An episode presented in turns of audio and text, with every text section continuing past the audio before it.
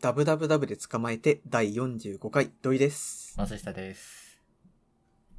あの、話題になってるワンピースフィルムレッド見てきたんですよ。お、どうしたかあの、めちゃめちゃ面白かった。おおなんかさ、あの、正直こう、いろいろ思うところはあったんですよ。ー。うん。なんか、子供向け映画なわけじゃん。やっぱりワンピース。まあね。うん。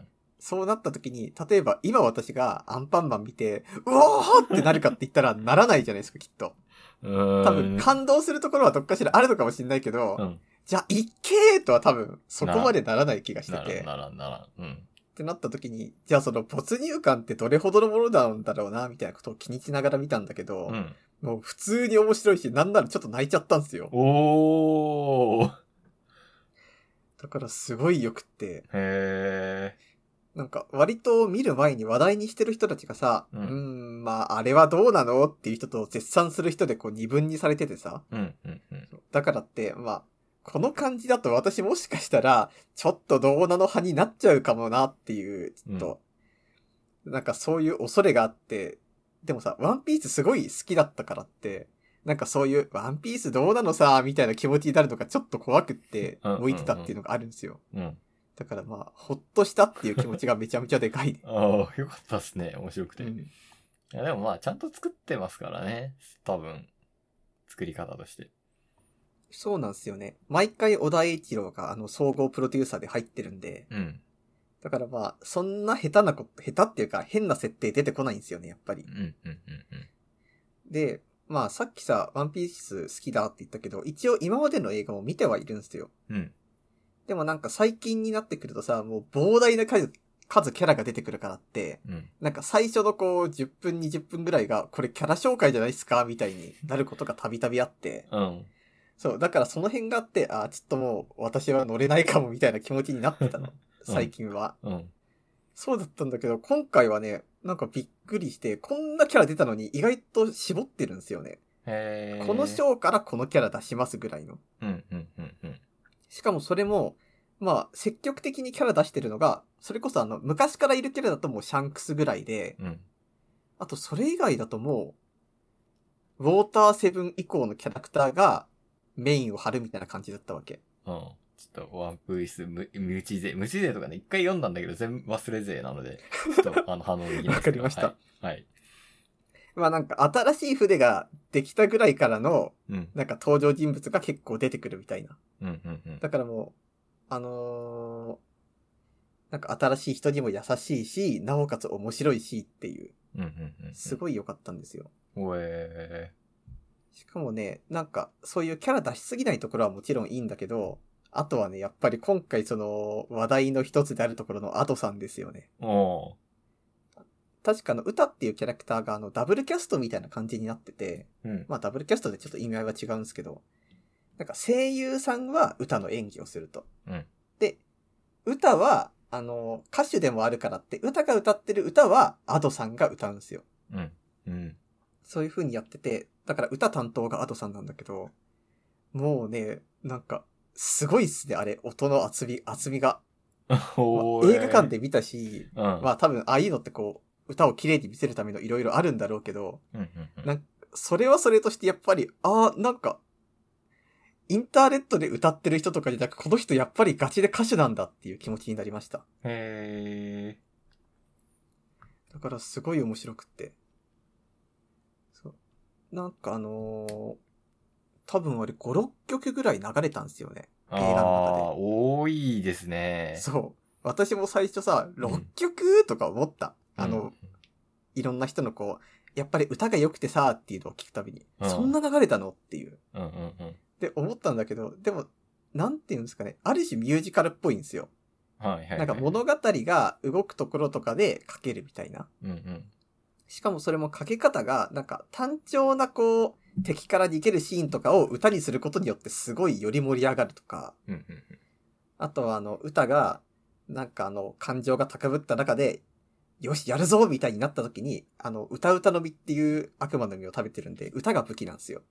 へーだからそ、の先頭に、こう、アトさんの歌がついた上で、すごいこうアクションがしっかりしてるみたいな。うん、うん。で、なんか悪魔の見る能力の説明もできて、しかもその戦闘が抜群に面白いっていう。うん、うん、うん、うん。だからなんか、えー、劇場版でやる意味と、しかも悪魔の実の説明とか、あのーバトルの美しさが出て、なおかつ盛り上がって、しかも戦闘って言ってしまうと単調なんですよ。うん。だってそんなうみんな刀切ったり、パンってしたりだけだからっ て。肩に切ったりパンチしたりね。 そうそうそうはいはいはい。はいはい まあすごい極端な意見だけどねうん、やっぱうんり。でもどの漫画でもそうなわけじゃないですか。まあね、そういう、そういうもんですよね。結局最後はみんなその殴りで決まるよね、みたいな。はいはいはい。そうなっちゃうけど、はい。でもなんか一つ一つの戦闘が、あの、歌がな、その戦闘の時のその歌の気持ちが、あの、歌になって乗ってることによって、あ、この戦闘っていうのはこういう意味があるんだなとか、こういう感情でやってるんだなっていうのまで伝わるわけ。うんうんうんうん。そうなってくると、今まではさ、うおーかっけえ戦闘だとか、また刀で切りましたわだったのがさ、なんかこの戦いってこういう意味があるんだねっていうのを、うんもうダイレクトに伝わってくるんですよ。もだからそういう意味でも、なんか没入感がすごいんですよね。う、うんうんうんうんもうどこを見てもここにはこういう意味があってわかるっていう。なるほど。で、まあ、見た感じとしては、多分なんか昔ベイビードライバーっていう映画を私見たことがあるんですよ。うん。これはあの、主人公が、あの、めちゃめちゃドライビングテクニックすご、すごいんだけど、うんなんか、あの、耳鳴りがずーっとしてて、それで集中力を削いちゃうからって、あの、洋楽がたくさん入ってる iPod を常にこう耳にはめて、音楽を聴きながらドライビング、ドラあの、車運転すると、もうう、ん。バカ天才のドライビングテクニックが現れるっていううん映画なんですよ。うん。で、この映画の何が良かったかって、もう終始音楽やってるうんまあ、カーチェイス映画だから無限にカーチェイスしてるんですけど、そのカーチェイスしてる時の主人公の気持ちに合わせた音楽を常に流れてて、うんだからもう、バカかっこいい車、ドライビングテクニック、そしていい音楽が常に流れてるっていう。あはいはいはいはい。だからその、い言い方はあれだけど、マット見てるみたいな感覚なんですよ。ああ、はいはい。で、なんか、それをちょっと思い出す感じがあって、ああ、やっぱりかっこいい動きと音楽があるのっていいなっていう。うんうんうん。いやー、思ったんだけどさ、アニメ映画さ、あの、天気のこの前の、あの、君の名はがさ、うん。出てきたからさ、あーもうこれ曲使えばええんちゃうってなったんじゃないっていうのがちょっとね、あるんだよね。ああ、そ竜れ、とそばかすあるかのもし姫れないもそうだし、まあちょっと方向性違うけど、この前見た、あの、なんだっけ、で、これ、犬王もそうだったし、ああ、まあ、天気の子ももちろんそうだったし、そうだね。ちょっとね、曲使いすぎ感はあるのは どう、どうなんですかそこのところどうなんですかでもやっぱ盛り上がるよねっていう。 そう。いやー、まあいいんだけど、いいんだけど、ちょっと逃げてないっていうのあるよね。ない。まあ、言いたいことはすげえわかる。そう。なんか最後にしっぽり曲使って終わりであってほしいのは昔の考えなのかな。特、まあなーいや、見終わってからもなんか楽しめるし、みたいな、すごいよくわかるんだけどね。うんうん。すごい多いわ、と思うわ、最近。でもど、やっぱりさ、でも、テーマに沿ってるか否かだと思うんですよ、それこそ。うん。いや、それは、今回、だうん。って、ワンピースのフィルムレッドは、それこそあの、歌が主役でやりますよっていう。はいはいはい、はい。もう歌うたのみで歌があってっていうストーリーに絡んでるし、犬王だってそうじゃないですか。うあれも。 ん。 じゃあ、あれだと、あの、君の名はもう、なんで突然ラットウィンプス流れるか意味不明だと。そうではない。ああ、でもそうなるとあれも楽しかったになってしまうわけか。まあでもテーマに沿う、沿わせてきたなっていうのはありますよね。沿わせるように進化してきた。うんうんうん。逆に歌一切使わない映画、いや何が正当なんですかね。あ、清こくれていいと歌ない方納得っていう。もう、最、最後はまあ使っていいよ。ラストはね。あの、最後まあに疾こう走感がありますからね。そうそうそうそう。ちょっと最後以外で使いすぎだよな。なんだあれとかもそうだよな。あの、なんだっけ。線香花火じゃなくて、打ち上げ花火。上から見るか、下から見るああ、か。はいはいはい。まあいいんだけどさ、みたい な。でも、打ち上げ花火に関しては、あれは多分その、なんかあのー、君の、あの、君の名はがあってからの打ち上げ花火の流れがあるじゃないですか。うん、あるね。あれは多分曲を使うことがある程度決まってたんじゃないっていう。まあ、そうですね。そうですね。曲名も打ち上げ花火だし。でもやっぱり必然性欲しいよねっては思います。そうだね。必然性、まあ、出るようになってきたのは、まあいいことかもしれん。でもちょっとこれ、またフィルムレッドの話にちょっと戻るんですけど、うんそういう必然性とか言うのって大人の感想じゃないっていう。 ああ、なるほどね。子供はもうそんなこと考えない。うん。もうかっこいい曲が常になってて、もうしかも場面がすごい良かったら、うおーいいって思うんですよ。ああ、まあそう、そうだね。そうだよな。でもなんかそれこそ、あの、ちょっとこれ歌多くないっすか ?6 曲もとかっていう話がさっきも出ましたけど、うん。なんかそれだって子供は気にしないと思うんですよ。まあね。まあそうだよ。そうだ、そうかもね。そう。で、なおかつさ、あの、結局ワンピースの映画って何かってしたら、少年少女向けなわけですよ。はい。なんか、まあ大人がすげえ見てるんですけど、うん。でも多分さ、大人は見てるけど、それは子供より大人の方がインターネットに書いてるからそう見えるだけで、うん。もう大抵子供見るわけですよ。うん。うん。だっ。てアドさん出てるし、しかもワンピースってもう誰でも知ってるしね。うん。うん。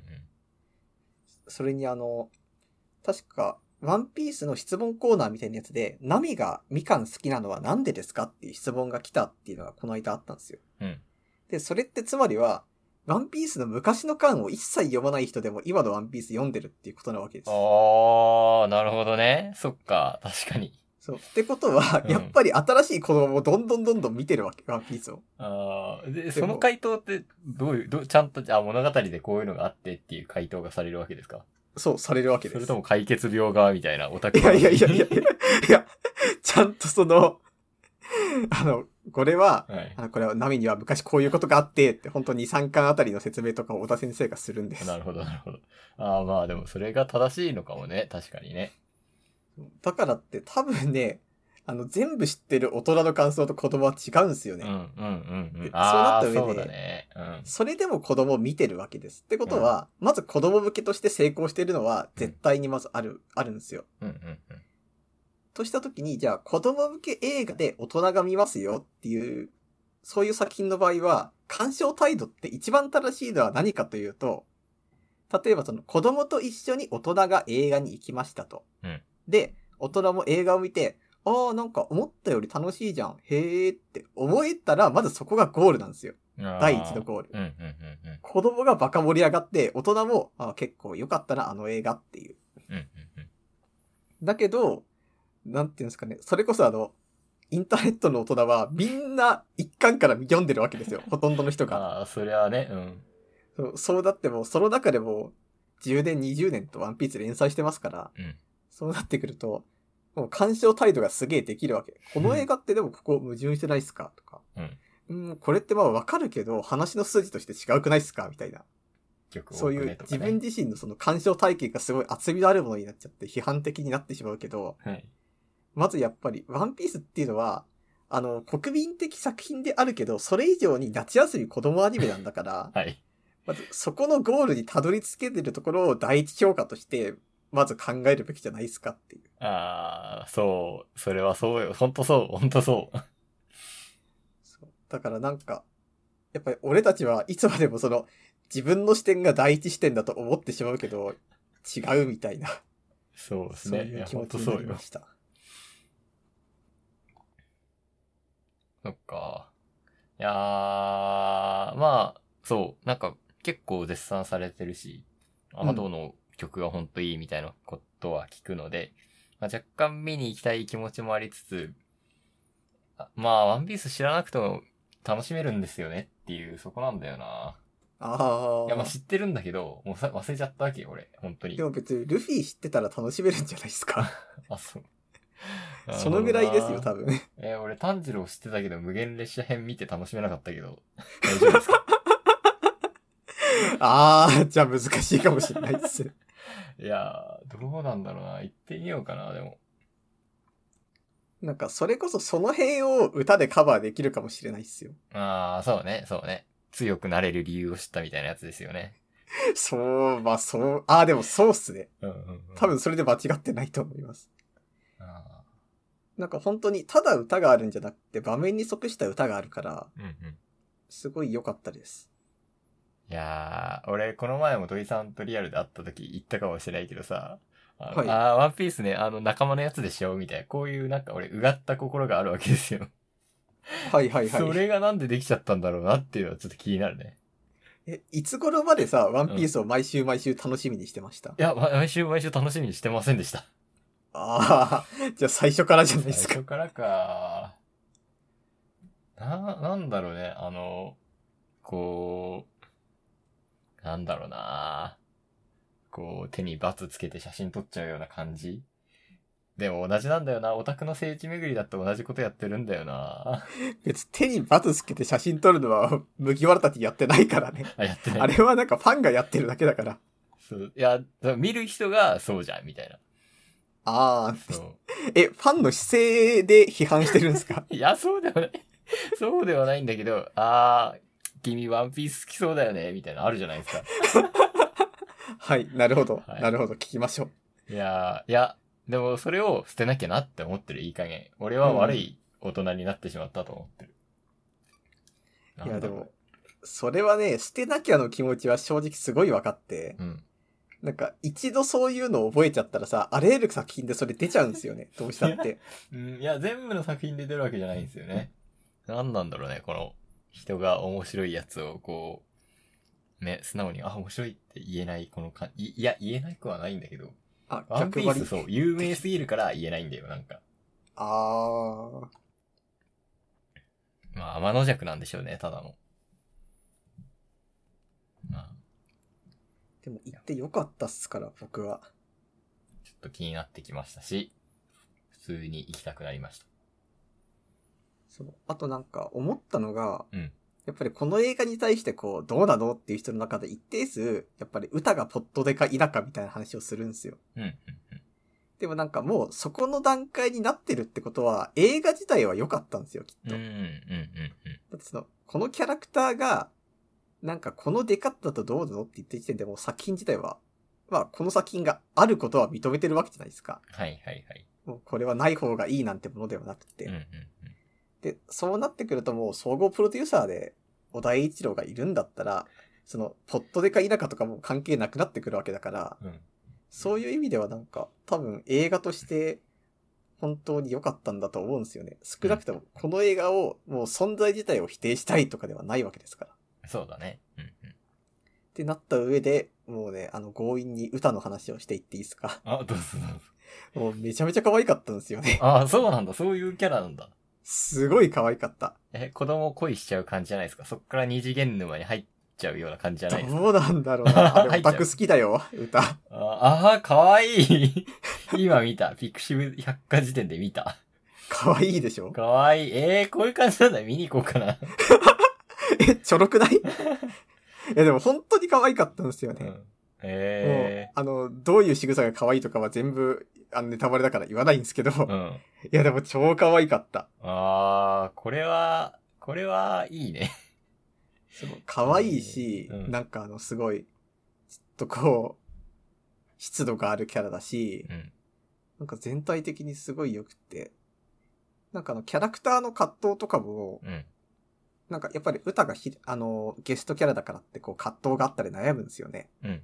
うんその、葛藤の中での、うこう、歌う曲がいいみたいなのもあるし、うん。もう全体がすごい良かった。えあの、サイトに飛びますと、ー。なんとあの、歌の曲が、あの、う歌の曲の Spotify に飛べるリンクが貼ってあったりとかして、うん。なんか本当にこう、アドさんの曲があって、ルフィたちがいて、この映画もう全てを積み込みましたっていうのがね、サイトからも伺えます。えー。いや、俺てっきりさ、アドのうっせぇわのイメージがあるから さ、うっせぇわ的なこう、何口に手突っ込んで、あーってやってるやつなのかと思ったら、そういうことじゃ ない。あの、ちょっとそれ言いたいこと私あるんですよ。うん。別にあの、うっせぇはアドさん歌ったけど、アドさん作詞してるわけじゃないからって。そう、だからあの、うっせぇはイメージになるのちょっと違うと思うんですよ。あ、アド、うっせぇわってアド作詞じゃないんだ。作詞じゃないな。そうなんだ。確かに別の人が作詞で入ってる。ああ、すいません、なんか。いや、でも、私も最初勘違いしてました、あれは。うん。なんか、あくまでもう、んアドさんは歌うだけです。へえ、そうなんや。ちょっと勘違いしてた。申し訳ねそうでもなんか、あのーそう思うのもちょっと分かって、え。うん。だって、うっせぇわで言われてるうるさいことってさ、なんかそう、飲み会知らない人のうるさいことな気がしませんかうんうんうん。確かに確か例えばなんか上司のお釈をどうこうとか、なんかそういう、なんか10代の頃なんとなく思ってた、こういうことがうっさいんだろううんそうそうそうなそーうみたいな。に。そうだよね。そう。だからって、やっぱり、え、うっせえはアトさん書いたんじゃないですかって、きっと飲み会知らないっす、知らないんだな、みたいな気持ちにちょっとなってたんだけど、うん。普通になんか、アトさんじゃない人書いてたりとかして、えでもそうなってくると、それこそもう、うっせえわっていう曲は、俺たちが聴くために作られてないものなんですよ。ー。あ、そうそう。それも本当にそう。そう多分、10代の子がう、んぼんやり思う飲み会のセルフイメージに対して、うっせえわを届けてるわけで、うんうん。飲み会知ってるやつは対象じゃないんです。うんうんいやーなんかそうなってくると本当に、もう俺たちが楽しむコンテンツってどんどんこうずれていってるのかもしれないですね。うん。悲しいこと言うなよ。 いやー、でもそうだよな。なんかそれこそさ、あの、この間思ったんですけど、うん。なんかそ昔ノベルゲーとかよくやってたな、みたいな。うん。俺、ノベルゲー多分あんまやってないんですよね。マジでやってないと思う。うん。なんか私はノベルゲー、多分中学高校の頃ぐらいによくやってて、うん。確か、あの、あ、これ面白いな、みたいなのも結構あったんですけど、うん。でも確かあの、フラッシュ全盛期に、私はその辺触れなかったんで、うん赤い部屋とか青鬼とかやったことないんですよ。え、青鬼ってみんなが実況してるやつですかそうそうそあれちょっと待って、ちょっと待って、 調べろ。あの、え、追いかけてくるやつう。そう、あの、青いでかい人が追いかけてくるやつ。あ、はいはい。あれもノベルゲーの範、はい、範疇なんですかあ、ごめん、全然違う わ。ですよね。なんか今流れていっちゃっった。 あの、青鬼はう、ん。なんかまあ普通にアクションでアすクけションどで、すね。てかなんかそれこそ、あの時代に流行ってたゲームっていうことで、はいはいはいはなんいか。その辺をやったことがなかったんですよ。うんうんまあ、赤い部屋はノベルゲーか、あれもフラッシュだけど。いや、あー、なんか私偽ノベルゲーみたいな話しかしてないな、今。うん。いや訂、正すると赤い部屋は青にもノベルゲー純粋なものではありません。一応言っときます。はい。はいじゃあまあ先にノベルゲーの話をすると、はい。なんかな、あのーノベルゲーもうほとんど記憶にないんですけど、それでもまあ PC でやるものをいくつかやってて、うん。で、なんか、確か面白かったのがいくつか、もう記憶がほぼ飛んでるんだけど、鎌倉が舞台のやつを昔やってすごい楽しかった記憶があって。うん。でもなんかそういうのもさ、ずーっとこうやってると、やっぱりいいもの、下手なものとか当たるわけですよ。うんうんうんうん。で、まあそういうのとかをやってて、でもじゃああの時へ、こういいと思ったのも、今やると面白いかっていうと、多分違うんですよ。あー、そうですね。そうですね。だってそれはもう、なんていうんですかね、あの時に下手って思っ、面白いけど下手だなってあの時思ったものは多分今読むと、下手だし面白くないって思う可能性も十分あると。うん。でもこれ別に悪いことでもないし、批判的な意味合いでもなくって、なんていうか、黎明期だから許される許さってあるんですよ。あー、はいはいはい。で、まあ、その、その時に楽しめていたからって、いい、みたいな。うん。だって、それこそ、今の時代にさ、スイッチで、あの、ファミコン画質のやつを出してもさ、多分今の子供多分やらないじゃないですか。うん。そうね。そう。いや、ストーリーもちょっと緩いし、みたいなことを思うけど、俺たちはあの時それで一番楽しめたわけでう、んうんうんなんかそういう風にその時代時代で出てるものを、その時代の人たちがやって楽しめるっていうのはマジで特権なんですよね、そうん。の時代の人いやーの。ほんとそう。ほんとそれはそそう。だから、俺が昔やって、なんだこれって思ったノベルゲームを、なんだこれって思いながらも、最後まで楽しんでやってたんですよ、いくう。つうんも。うんうんそれこそあの、ノベルゲーのランキングサイトを上から下まで全部やって、まあ、つまんなくても、まあ、面白かったとか思うし、うん。うん。バカ面白いのもあったしっていう。そうだね。いや、ほんとそれは思っている。今、たそうね。ゲームとかだとなんかほんと今マックスなっちゃってる気がするからね。そう、なんそうかっすよ。昔のゲームを楽しむ気持ちみたいなのが本当に必要になってくる。それこそさ、あの、フリーゲームとかって、うん。多分、すげえ、今やっても楽しいもの、てか、今がギリ楽しめるぐらいかなってちょっと思ってるんですよ。うん。かもね。だってフリーゲームってやっぱりアマチュアが作ってるわけだから当たり外れあるわけです。はい。こう、それをディグる心構えっていうのはどんどん失われていくから、まあそうですね。例えばそれこそ、私昔やってさ、あの、ダージュの旋律、ダージュの調律ってやつがすごい面白かったな。うーん。で、これはなんか、まあ主人公とあの出来のいい兄弟がいて、いつも比べられてると。うんで、その中でも、まあ主人公が頑張って、頑張っていこうとするっていう話なんですけど、うん。うんまあ、これが多分高校かなそのぐらいにやってすごい面白かったんです。うん。で、まあ、高校の頃の自分が面白いって思ってことは、多分大人になっても、まあ、多分楽しめるはずで、うん。うん。ストーリーも今思い出してもよかったから。うん。だけど、じゃあこれを、なんか、まあ、中学生の頃の自分がやっても面白かったか、まあ面白かったよな。でも、じゃあ50代になって面白いかって言ったらわかんないともやっぱり思うわけ。うん。うん。うん。まあ、いや多分面白いって俺は思うんですけど、うん。でも自信を持ってそう言える自信はないです。うん。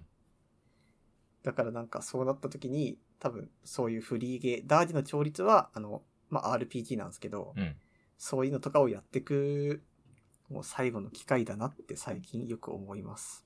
そうだねで、まあ話がまたゲームに戻るんですけど、ー。うん。 3DS のソフトのセールを今やってるんですよ。はいはいはいはい。ストアが終わるやつね。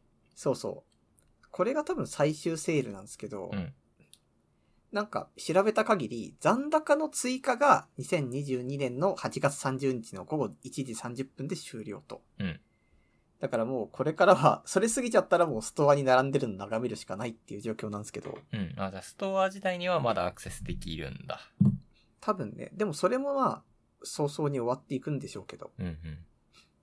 で、調べたら、あの、世界一の迷宮シリーズがどうやらセールらしいと。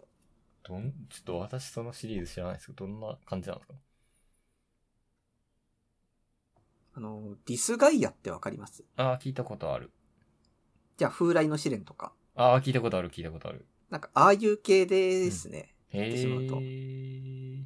あ風来の試練は、あのーまあ、バトルがちょっと違うんですけど、うん基本的にはその、キャラクターを操作して、ダンジョンに入っていって、うんうん戦闘をこなしながら攻略していくっていう。うん。うん。まあ、RPG ですね。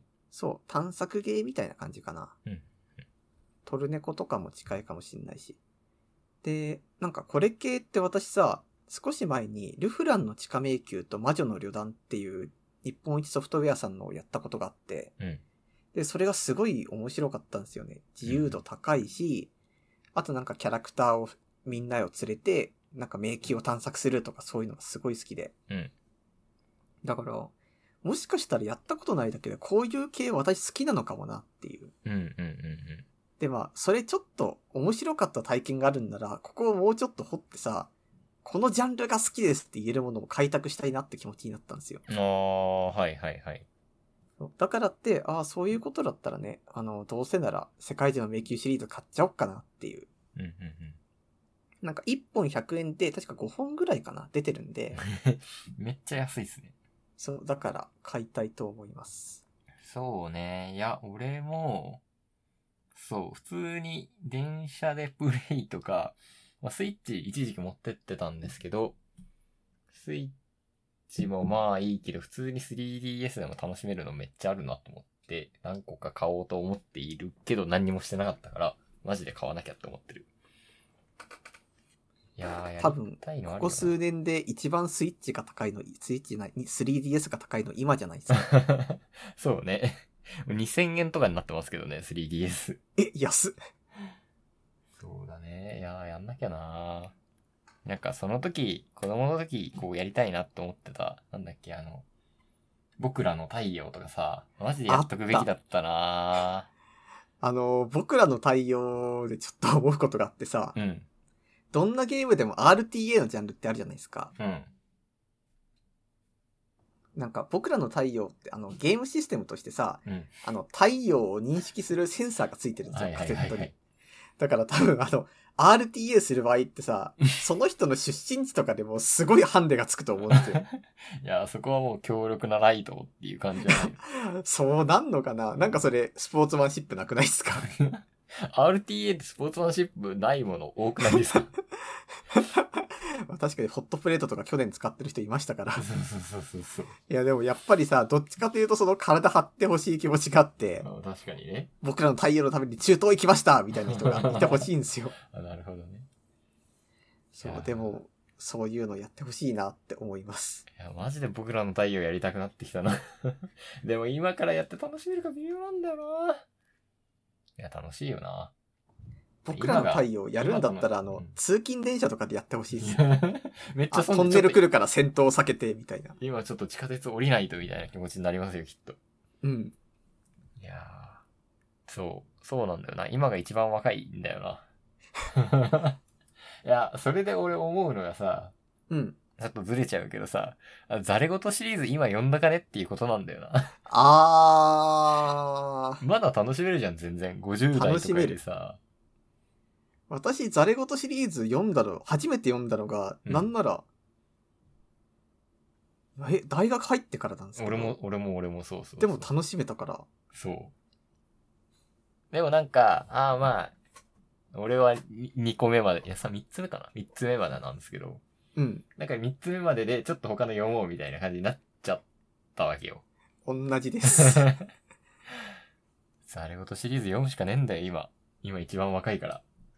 だって面白いじゃん、あれ。面白い。うん。し、まださ、ザレ言なんだよな、うひょーって思うじ ゃん。そのうひょーってオタクすぎるでしょ、感思想。ううちに読んどかないとダメだよ。そうなんか、あれ、いいんすよね。多分、私の好きな主人公の、主人公像の一個の要素がさ、うん。主人公自身がすげえ特殊な能力持ってないってやつなんですよ。ああ、はい、はい、はい。なんか、しょぼくても頑張るみたいな。うん。もうぴったりじゃん。ザレ事の主人公は、なんだかんだあれ、スペックはすごい高いんですけど、うん。周りがいかんせん強すぎるっていうのはあるわけで。うん、うん。でも、それでもすごいね、あの主人公像が好きなんですよね。そうだよな。読まないと。そういえば、あともう一個ね、あの、ノベルゲー系の話があってさ、うんっていうのも、あの、さっきノベルゲー何やってたっていう話をした時にさ、あの、私が全然ノベルゲーの名前を出せなかったのはどうしてかっていうと、うん。まあ 3DS で気になるノベルゲーがあったからそっちの話をしたかったからっていう、あはい、はい。まあそういう話で。なんかセールのストア覗いてたら、うん。なんか越境の1月っていうノベルゲーム見つけたわけ。うんっていうのもこれが、なんかあの値段が定価で200円、うん。セールで100円っていう やつ。 50%オフですね。そう、もう激安すぎてこれなんだって思ってさ。で、なんかどうやら、あの、なんていうんですか、超大作作る会社っていうよりは、なんていうか、まあライトに楽しめるゲームを作る系の会社が出してるんですよ。うん、うん、で、まあ、これあの、え、あの、教育のい、あ、ごめん、教育の1月ですね、名前。教育の1月っていうのは、うんまあ、1月ってついてるくらいで、まあ、1から12月まであるわけ。うん。うん。で、その、まあ、計12本うん、のベルゲーが1つ、あの、200円で出てて、うん。で、それが連作になってますよってやつらしくってさ。うん。うん。で、まあ、この作りとか、あとはなんか、あのー文章の、なんとなくの雰囲気から、うん。ちょっとこう、ノベルゲーっぽいなっていう。うん、うん、なんか、ノベルゲーって言ってもその、ちゃん、例えばソニーが社運をかけて作りましたとかじゃなく て、うん。うん。なんかみんなで、なんか個人が頑張って作って、頑張ってとか一生懸命誠実に作ったみたいなうん、うん。雰囲気に近いものを感じて、だからなんかあの 3DS が出た頃に、こういう、なんかプチノベル、プチノベルゲーみたいなやつをさ、作って1個200円で配信してう、んしかもそれを 3DS だからってさ、みんなが通勤中とかにやるわけですよ。うん。なんかすげえ時代だなって思ったんですよね。だまあ、そうっすね。って今だったらもうスマホだけどさう、ん。なんかちょっと違うじゃないですか、やっぱり。うん、うん、うそれこそ昔だったらさ、RPG スクールのゲームカセットとかもあったんですよ。ん。うん。あります自ね。分でゲームを作れるみたいな。うん。なんかその延長で 3DS とかでも多分出たわけで、なん、なんていうんですかね。ゲームを開発する時の環境がさ、今よりもなんか近かった雰囲気があるのって不思議なんですよ。うーん、確かに。今だったらまあスマホゲー作るよってしたらまあパソコンがあった方が絶対いいわけじゃないですか。うん。でもそうじゃなくて、もう RPG スクールのゲームカセットがあってもそれだけでよかった。うーん、そうなのかな。まあね、でもまあそういうことっすよね。なんか不思議な気持ちになって。で、なんかちょっと懐かしくなったんで、うん。これは買ってプレイしてみようかなっていう。そうですね。ちょっとあんまり買いすぎると積みゲーになるんでね、いい具合に買いたいなぁ 3DS 今見ると画面ちっちゃってなるんだよなマジで。 やっスぱマホより LL ですよ、全然 LL。 LL ありましたね、3DS、LL。LL 欲しくなるよな、本当に。でも子供は 3DS でよかったけど、大人は LL なんです、きっと。そう、そう なのでも、そういう、だってこやっぱサイズ感違うくないですかそう、いや、本当に、ってかちっちゃって思う、マジで。あそういえば、あの、ちょっと話がそれるんですけど、うん。なんか大学の頃の友達と、もう何年かぶりとかに会うとさ、あれこいつ体一回り大きくなってないみたいな体験をよくするんですよ。ええガタイ良くなってなー、い見ってたいうことないけど、うん。え、それ、リアルで太ってると、太、太ったとかじゃなくてです か違う違う。なんへえかパッと見、昔より一回りでかくなったよねってー。いうう。ん。で、私も最近、あの、昔のシャツ見つけて着てみたら、うん。あれなんか、肩ちょっと昔よりでかくなったなっていう。それ、デブってるってことじゃなくてで すかいや、違うと思い ます。おおでもなんか、今更成長期来ないからこれ何なんだろうなっていうのが最近の謎体験ですね。ー。人間的にやっぱ成長したんじゃないで すか。そんな心身に現れるんですかそうそうそうそう。んーなんなんだろうね。でもやっぱりね、大人になってからも成長しますから、LL じゃないと耐えられませんよ。そうね。じゃあ 3DS、LL で、えーゲー、うん、通勤過ごして、で、まあ、ちょっと飽きたら、ざれごとシリーズを読むっていう感じになりますか。いいかもしんないっすいいねか。もしんないよね。いや、マジでいいと思うよ。実際いいかもしれない。うん。というか、それこそ世ぐらい界一の迷宮やって、うんあの、教育の1月やって、読んで、で、ザレ事シリーズやって、うん。うん。家ではノベルゲーや って、うん。エーペックスとかちょっと封印しないと。ちょっと新しすぎるんでね。まあ、あんな 3D ゲームないっすからね、そう昔はそう。そうあって、グラセフのすごい、なんか棒、棒人形みたいなやつですから。いありましたね。やあと、まあ、全然関係ない話なんですけど、うん今年あと4ヶ月ぐらいで終わるわけっすよ。マジそう。いや、8月のもう、夏休み終わりだーっていう、あのき、こ時期ですよ。やばくないですか、今。そう。実際もう、え、こんなっすかって、まだ7月の気分なんですよね。うーん。やばいってね。なった時にさ、まあ、あの、この間ふとね、YouTube 見てたわけ。うん。で、ああ、何やってた最近、そういえば、アトレミルリストうん。全然開いてなかったなって思って、パッて開いたら、うん。あの、934本溜まってて、え、俺 YouTube の後で見るリスト使わない派なんですけど、使う派っすか使う派です。おー使わない派って何え、なんか、なんか使ってないんですよ ね。なんか、入れるのなくないですか後で見るリストに。いやいやいやいや、あるあるある。どういうタイミングで入れるんですか 後で見たいと思った時そう、まあそうなんだけ ど。に。ていうか、後で見たいっていうかう、ん、あの、見る気力がない時に入れる。うん。見たら面白いと分かってる。るけど、見れないみたいな。マジでその、私はもう、先延ばし癖が半端ないんで、たった6分の見たら絶対面白い動画もクリックできないんですよ。う。うんうん。まあ、それはわかるんですけど、多分俺、登録チャンネルを遡るからいいやと思っちゃうんだな。ちょっと使ってなかったわマジで。間違えて入れることしかなかった。へー。どうなんだ私は使用率どんぐらいなんだろ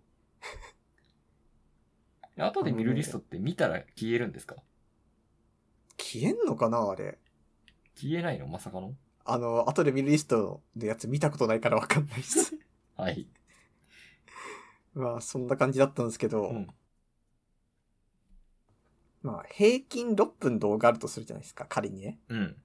まあ、なんか、短いの切り抜き1分とかで、長いの40分とかだから、まあ、平均そんぐらいで計算したら、うん。例えば平均6分で、で、まあ、934あると。うんってことは、これ、あの、5604分あるわけ。おー。で、これ何時間かってしたら、うん90、えー93.4時間あるわけ。ああ。で、これを不眠不休で消費しても、うん。 3日と21時間ちょっとかかるんですよ。ちょっと不眠不休計算やめましょうよ。8時間ぐらいにしましょう。そうすると、と10日以上感じそうだね。うん。いやー、やってらんないっすよ。後で見れない見れよな。くでも。なんかゲームで100時間やったらまあ面白いゲームじゃないですか。うん。それぐらいだよ。後で見るリストを。そう。いけるいける。こいけるかなこん今年中に全部視聴 RTA。そう。でも話を戻すと、それこそあの、今年中にね、終わらせたいんですよ。後で見るリストの消化を。うんうん。だし、なんだったらもうこの先延ばし負債みたいなのがいくつあるかって考えてみたら、うん。まず結構あったんですよ。まずまあ YouTube の後で見るリストじゃないですか。はい。で、次がまあメガネの身長ですよねあ。あ、はいはいはいはい。あの、メガネがね、あこう傷ついてるんだけど、いや、かければわかんないしって思 って、かけっぱにしちゃってて、うん。だからメガネを新しくしたり、うん。モニターアーム買いたいし、クローゼットの収納棚作りたいしっていう。もう。なんならメガネもモニターアームもクローゼットも数年間後でやるリストに入れてるわけで。まあ、ハードルが高そうですね。まあ、メガネは簡単だわ。モニターアーム、クローゼットは、ちょっとハードル高そそう。だからこの辺をね、今年あと4ヶ月で解消したいんですよね。う。うん。解消できたらスッキリでしょうね、きっと。うん。なんか、希望に溢れるでしょうね。まずいや YouTube からか。YouTube 余裕だと思うけどな。余裕かなまあでも新規コンテンツもあるからな。あ、あれ、土井さん、かたくなに再生速度上げないんですかあげません。ええなんかね、あの、最近のニュースで、あの、スマホで見てる人の平均再生速度は1.5倍っていうニュースがありましたよ。いや、いや、だとしてもです よ。 な、なんていうか、その結局、うん、私は情報を得たいんじゃなくてトークを聞きたいんですよ。うん、うん。と、そうなる消とえ、るよ。その人が思ってる最適のうん間の使い方とかを味わわなかったら意味がないと思うんですよ。あーまあまあまあ、気持ちはわかるよ。気持ちはわかり、かつ、ただ、それを、俺は、その、聞いたときに、えーっと、0.5倍にコンバートすればいいわけじゃないですか。俺の感情を。俺が1.5倍早く過ごせばいいわけよ。っていう気持ちになっている。いやー、俺は、もう、かたくなに平均でいきますね。当倍で。ああ、そう。いやー、かかどると思うけどな。50時間ぐらいでいきますよ。いや、嫌だなーいや、いや、いやじゃないよ。平均1.5倍だよ。これ平均ってことはさ、うん。多分半分が2倍速してるだけですよ。きっと。ああ、まあ、それはあるかもね。遅くする人あんまいないもんね。そう。いや、それこそ前もちょっと話したかもしれないけどさ、うん。あ、私はちょっと言いたいことがあって、その2ニュ倍ー速スにあるよ。 デフォルトとは別に1.5倍速がやっぱ最もよく使われて、2倍目、僅差で2倍目に2倍速。へえ。 3番目に1.25倍速でしたって。いや、言いたいことは何ですか言いたいことがあって、 はい。それこそさ、例えばその、アニメ2倍速の人もいるわけじゃないですか。うん。でも、そういう人いいるけど、うん。あんたその、まあ、2倍速でも楽しめるからそうしてるんだろうと。うん。でも、0.5倍速にしたとき、うん。あんた絶対さ、ああ、もう絶対ってなって、うん絶対その、ちゃんと楽しめないわけですよ。うん。それはそうもでうす言葉間延びして、BGM 間延びしてって。うん同じですよ。いや、違う。いや、同じ違ですよ。う、違だう。から結局さ、その、うんアニメ本来の適切な尺があるわけ。うん。で、その中で演出家の意図があるわ け。なのに、うん結局そっから同じように逸脱してるのに、うん。自分が快適だと、だから楽しめていると思い込んでるだけなんですよ、結局。あー適じゃあじゃ切あな、じゃあうん本来用意された楽しみ方を、まず一切味わえてないんですよっていうう。ん、あ、じゃあじゃあじゃあ、俺、いちゃんと、何普通1倍で見るやつと1.25倍で見るやつあるんですよ。うんうん。その1.25倍で見ちゃうやつはちょっと薄いのよ、内容が。 はい。だから、濃くしてんの、こ っちで。いや、圧縮しないでしょ。いラーメンと同じよ。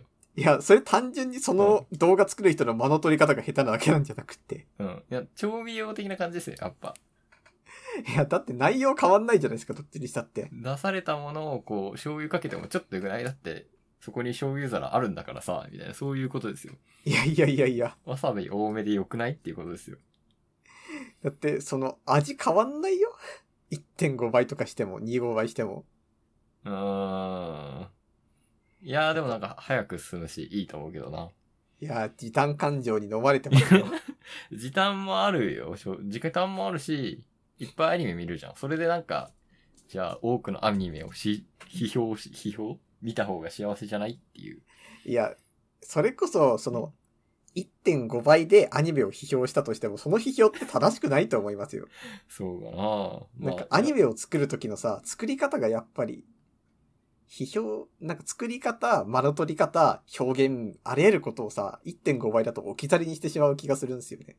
うんじゃあ、アニアニメじゃない、普通のさ、あの、VTuber 配信とかはどうなのああ、いや、私それも、うん。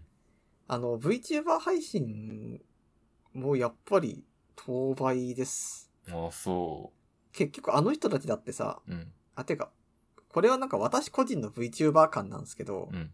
どっちかというとネットラジオの延長として最初見てたわけ。うん。 VTuber を。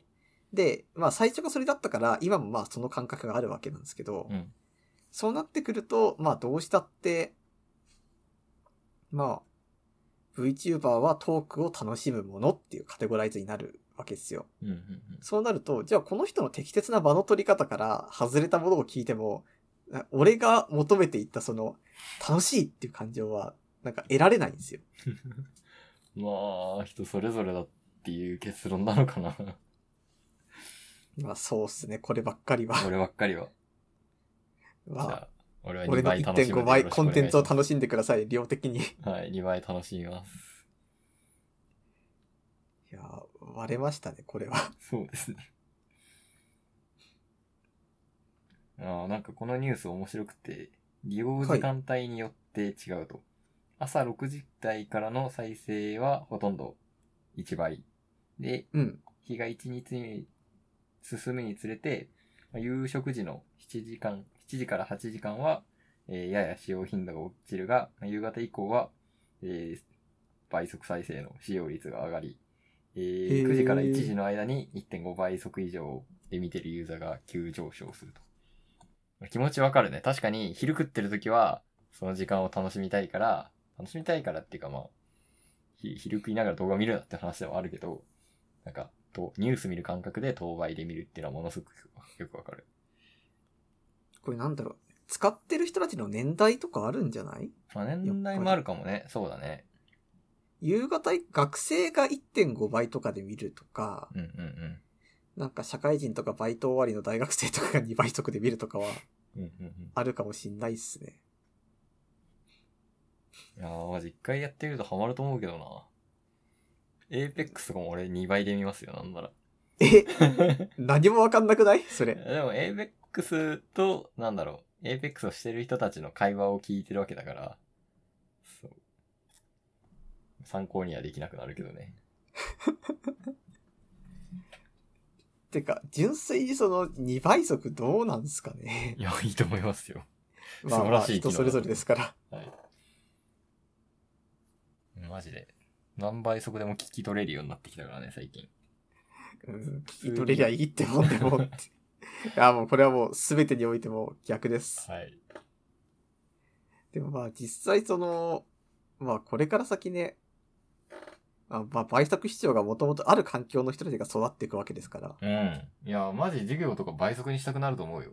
あしてる人いるみたいですね。あの、いや、対面授業とかなんで倍速でできねえんだよって思うと思うよ。アそンパれはンマもンう逆倍に速見君るが遅ぜく。なったら相手が速くなりますよ。そうそうね。アンパンマンも倍速で見ます、もちろん。え映え画とかも、うん、これちょっと、今1.5倍速したいんだけどなってなるよ、きっと。うんなんかそうだ、どうなんですかね。てまあねかそれができないのが映画館の良さな気がもうしてきますよ。あね映画は、そう、私も確かに、あの、し、しにくい傾向にあるね。だいたい1倍で見るね、映画は。うんうん。 YouTube と、ポッドキャスト、そうだなぁぐらいかな変えるのは。そんな感じ。ポッドキャストも割と、なんだろう、結構長い時間聞いてたいって思うから、1倍の方が多いかな。あの、今ちょっと思ったんですけど、 うん。私あの、倍速ちょっとって言ってるけど、うん私が聞いてるポッドキャストちょっと早口でした。じゃあ、だから、はい。最速もしかしたら倍。速受け入れてしまう派かもしれないです。ああ。それはあるかもね。それ、それと同じ感じで聞きたいっていうのはね、やっぱあると思う。そうだ。全然関係ない話が一個あって、はい。あの、プレステ5値上げしますね。うん。そう、そうなんだよ。あれもう、もう、もうするのかっていう気持ち、もうっていうかまあ値上げはいつもない方がいいんだけど、うん。あ、このタイミングでするのかって思って、なんかいつまで経っても買えない人いないですかプレステ5。そう、いるよ、周りにも。あれ、俺もなんな、もうみんなさ、あれは応募してないって買えないだけなんじゃないですかって、俺はちょっと思ってしまうぐらいにみんなずっと買えてない。いやー、多分応募しても買えないんだと思うよ、運悪いと。ええー、そうなんだ。だって俺もヨドバシのクレジットカード作ったから買えたようなもんだしね。作ってなかったら今頃買えてない気はするな。ちょっと応募にも疲れちゃって。へえ。いやー、欲しいものがどんどん高くなる時代ですよ。そうっすね。欲しいと思った瞬間に、買うべきってほどでもないけど、ちょっと買わなきゃなっていう気分になってきたね。迷ったら買わないだったけどさ、今まで。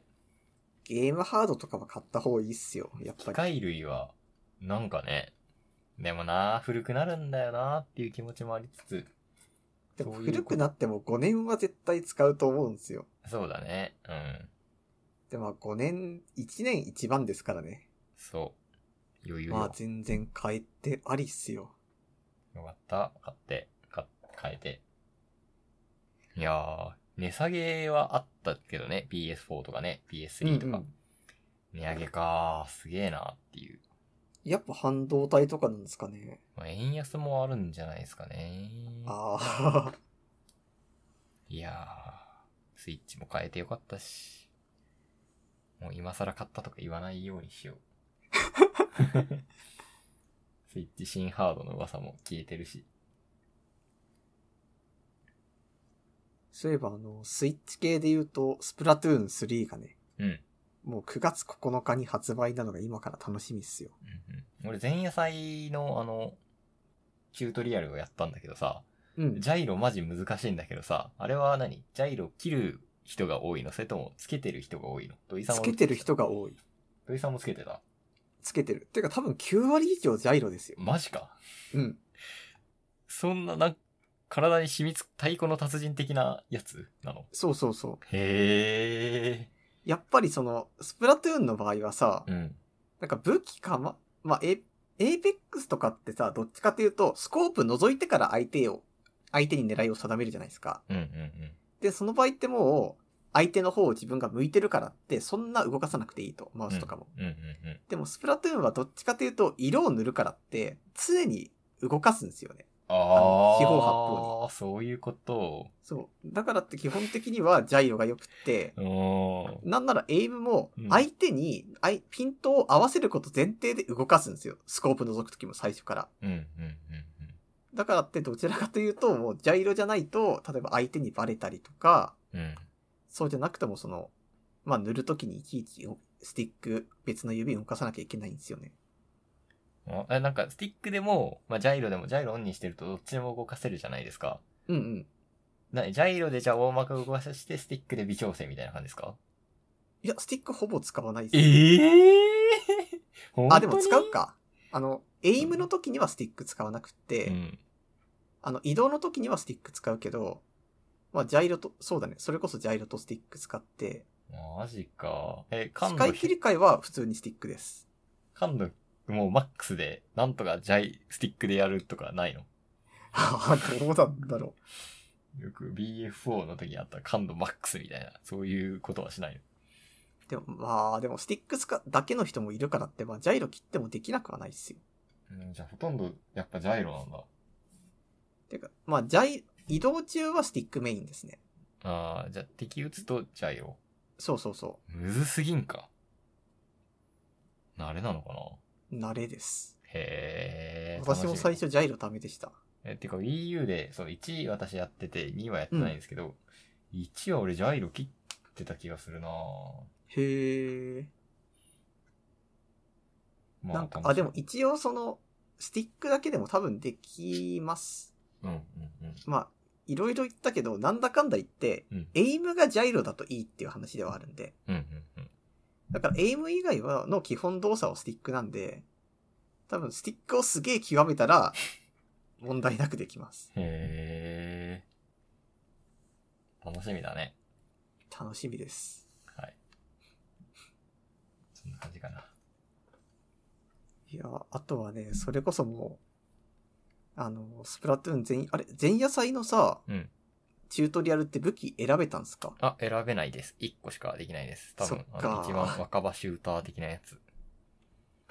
わかりました。何使いとかありますよね。ローラー使いとか、ありますね。スナイパー使いとか。そう、スナイパー超楽しいっていうの気づいたんすよ。えなんか、スプラトゥーン2やってる時後半で。うんうんだからね、スナイパーか傘かどっちか使いたいね。うん。いいっすね。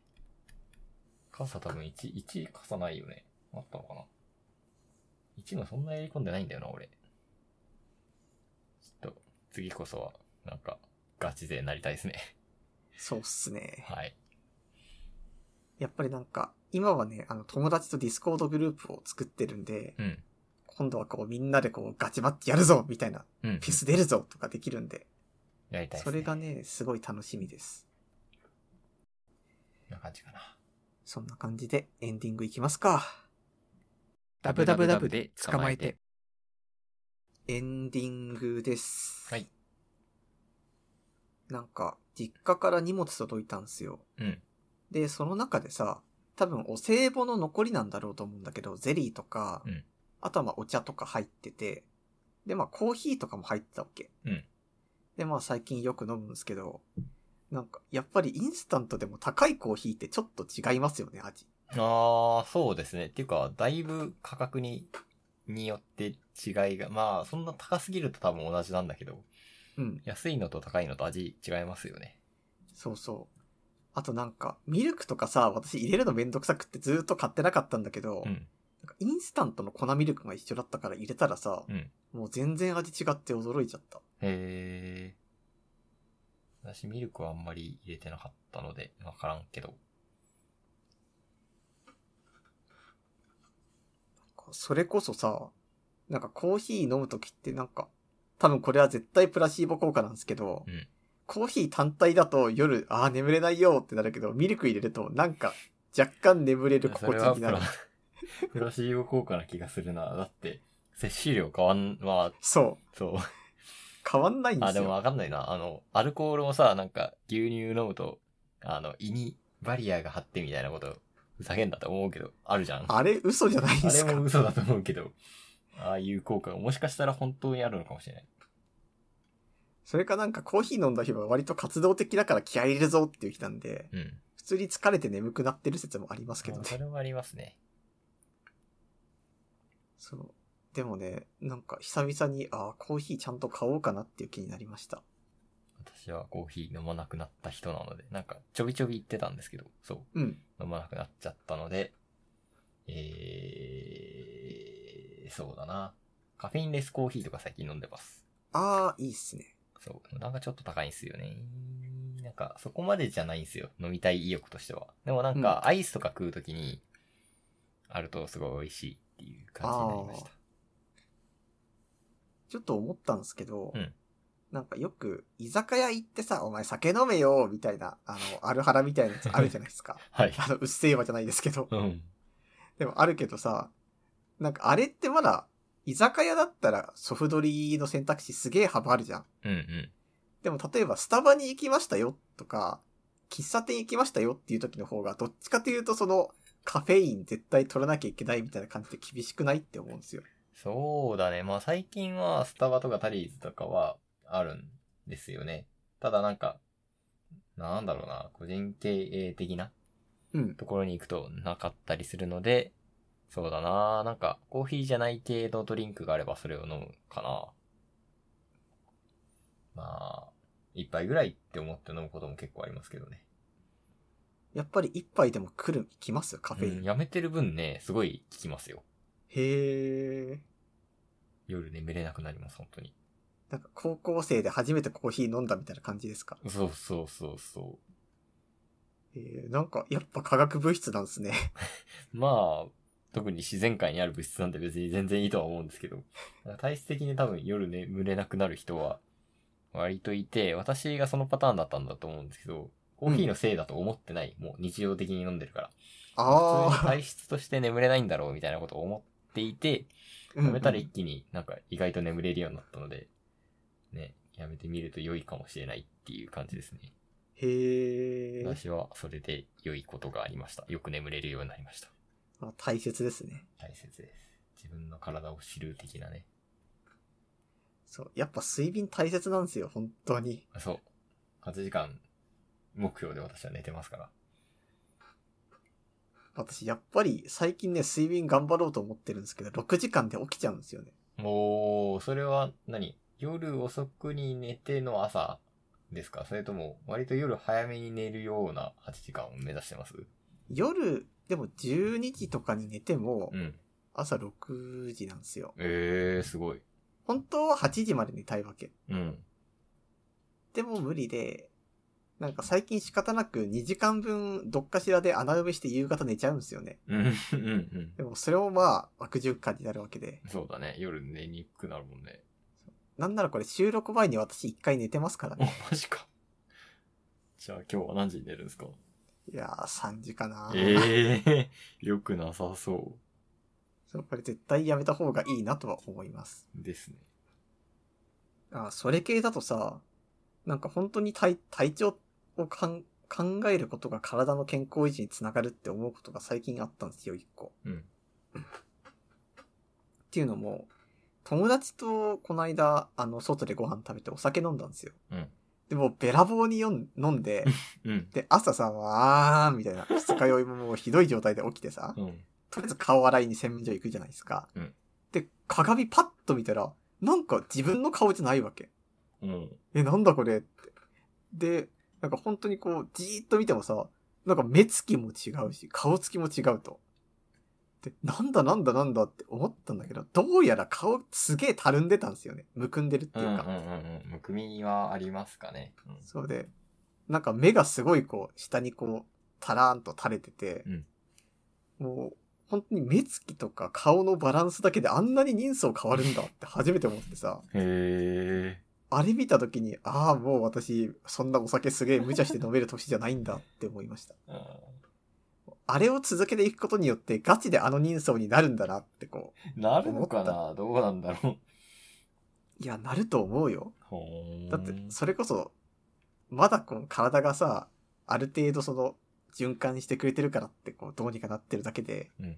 これから先どんどん新陳代謝落ちていって、顔もどんどんむくんで、あの顔に近づきますから。なるほど。本当にこう、なんか自分の体を大切にしないと、お前いつかああなるぞって言われてる気になりましたね。酒飲んだ後は、まあ、そう思いますよね。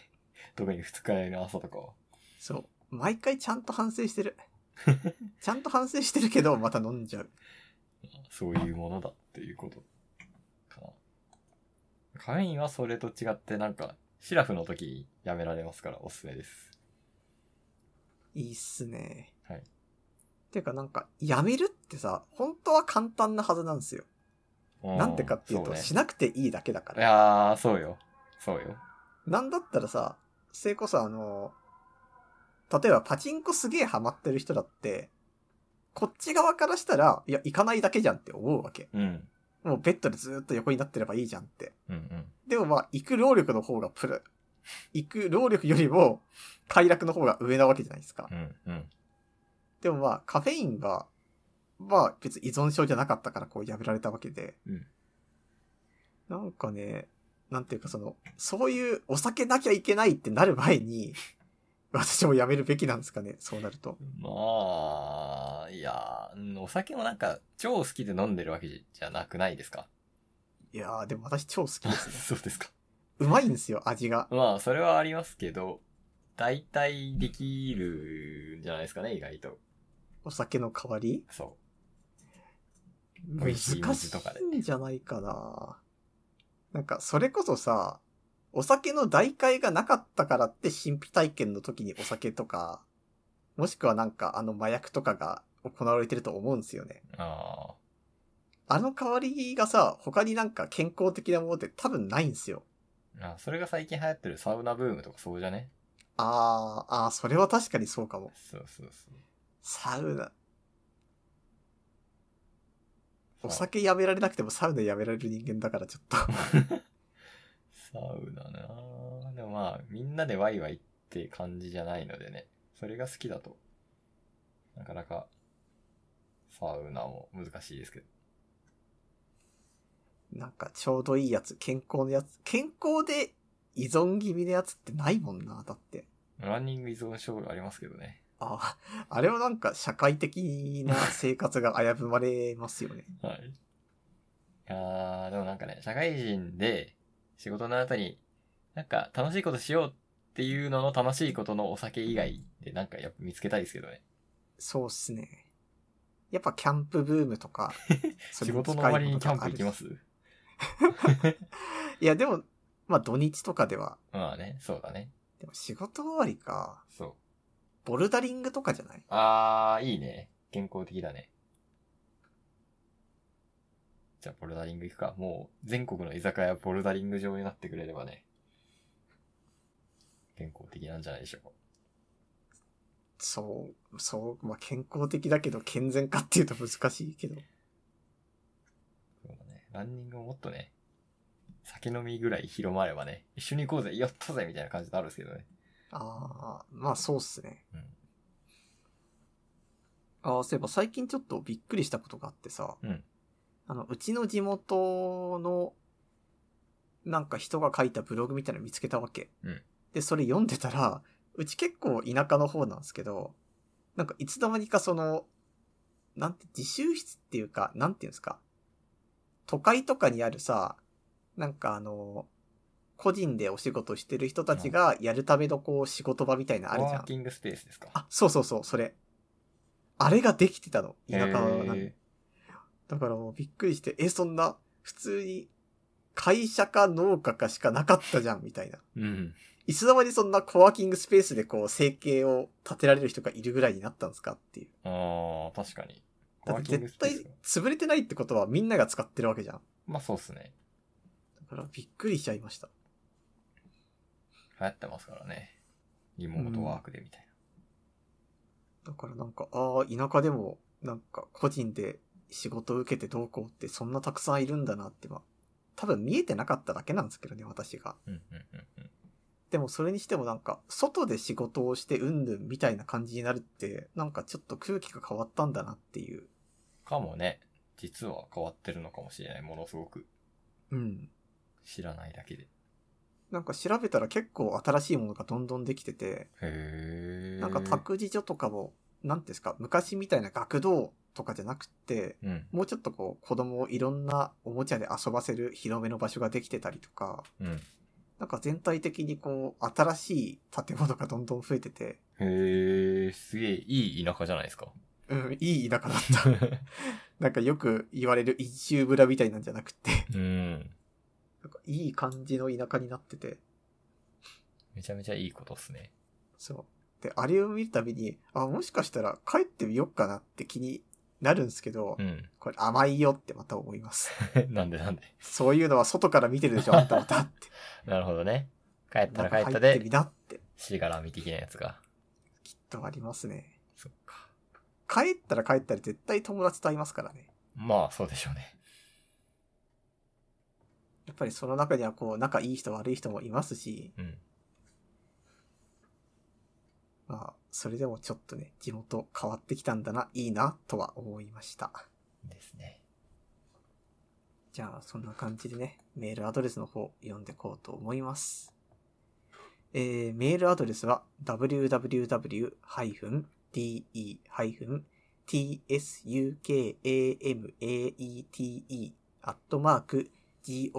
www-de-tsukamate.googlegroups.com です。はい。えー、次がまた2週間後ですね。そうですね。じゃあまた次回ありがとうございました。ありがとうございました。